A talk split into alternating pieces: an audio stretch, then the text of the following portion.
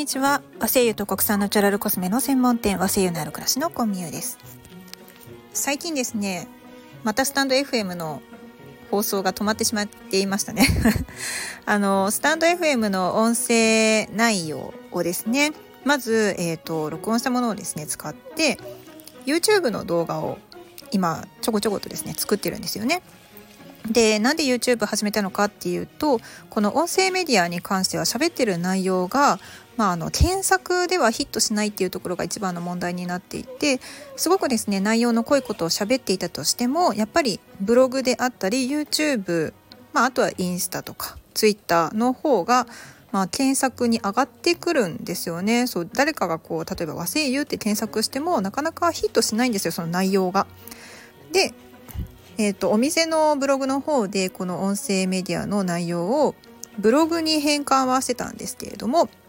やっぱりブログだと検索してそもそも読もうって思う人ってなかなかいない。まあ、勝手にねその目に入ってくることはないからよっぽどまあ調べたいことがあってで和製油とかいろんな単語ですね黒文字とかを入れてでブログにようやっと到達するっていう感じなんですよね。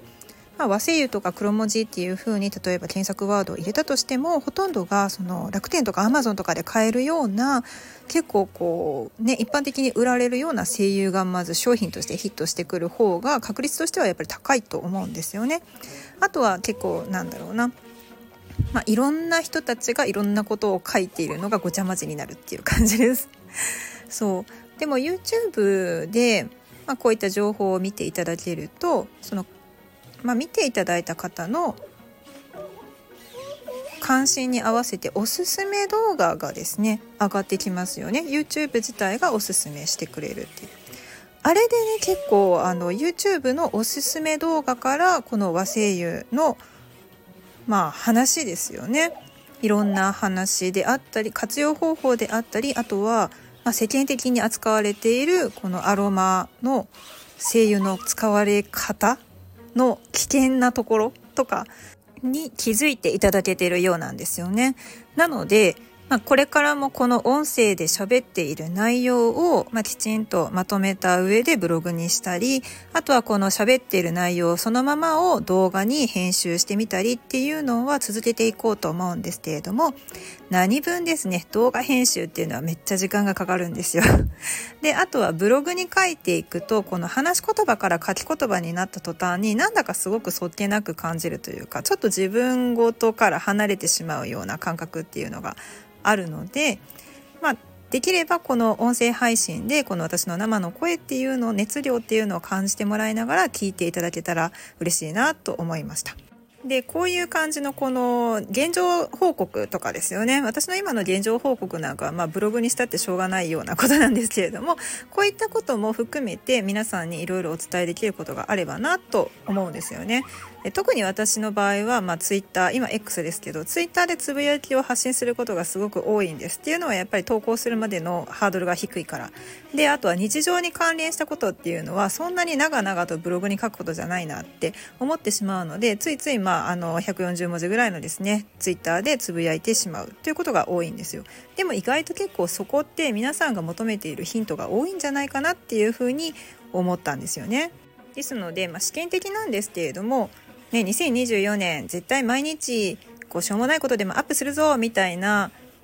目標を掲げててまあまあすぐにですね挫折したんですけれども、まあ、それはね しょうがないなこういう性格だからでも三日坊主も、まあ、何回もねそれを続けていけばずっと継続していることになるっていうことなのでこれから結構こうちょこちょことですね短い時間のこういった配信を増やしていこうかなと思います。でさらにそこにはもしかすると、まあ、そのまとめてあるその起承転結みたいなものがもしかするとあまりなくてねこういうこうチャラッとしたおしゃべりになってしまうかもしれないんですけれども聞き流しとしてねあもうなんかコンビニこんなん喋ってるわみたいな感じで聞いていただければちょっとちょっとずつですねこう毎日の雑談みたいな感じであのアロマに詳しい人和精油に詳しい人がこんなん喋ってるなっていうのを職場で聞いてるような感じですよね。そんな感じで聞いていただければなと思います。もちろんですねがっつり喋る時まあそのトピックをちゃんと決めて結構ブログや動画に反映させる用の回っていうのもちゃんと用意していこうと思います。それはまあ今までとあまり変わらずっていうことですね。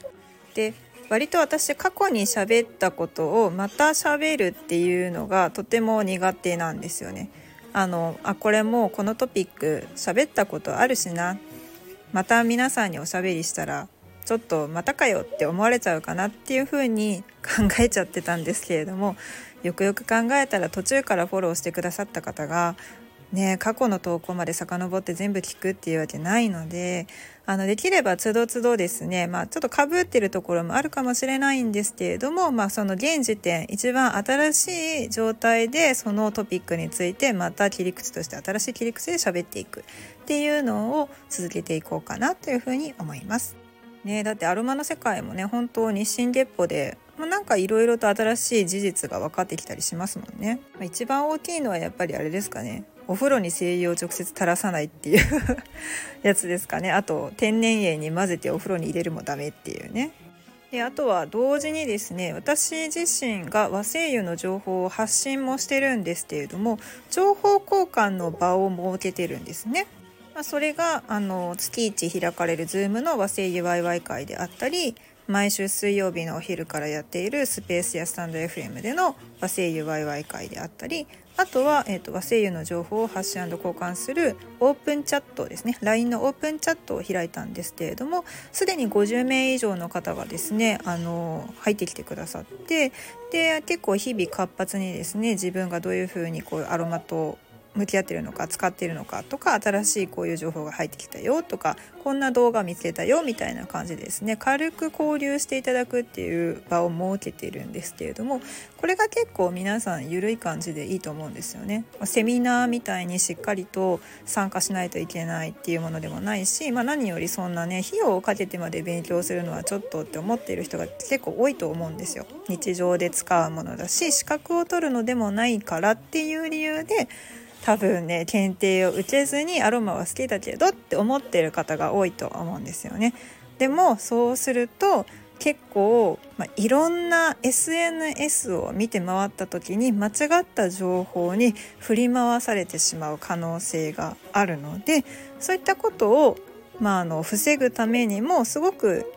アロマに興味はあるけど資格取ろうとまでは思ってないんだよねでも安全に使いたいし危ないのは嫌だで正しく使って、まあ、あの適切にアロマを楽しみたい生活を変えていきたいっていうような方々にとってすごく参加しやすい場じゃないかなと思います。そういう場で得た情報ですとかそういったものもここで喋っていこうかなっていうふうに思っているのでどうか、まあ、ちょっと応援していただけたら嬉しいなと思います。そんな感じでですねちょっと今の現状とこれからの方向性についてお話をさせていただきました。お店のリンクとかですね、さっきのオープンチャットのリンクとか、あとは個人的にすごい相談したいことがあるんだけどっていう場合は、お店の公式 LINE アカウントでご相談していただくと、あの、一人一人全部返信してますので、ぜひお気軽にメッセージをください。以上、和製油と国産ナチュラルコスメの専門店和製油のある暮らしのコミュでした。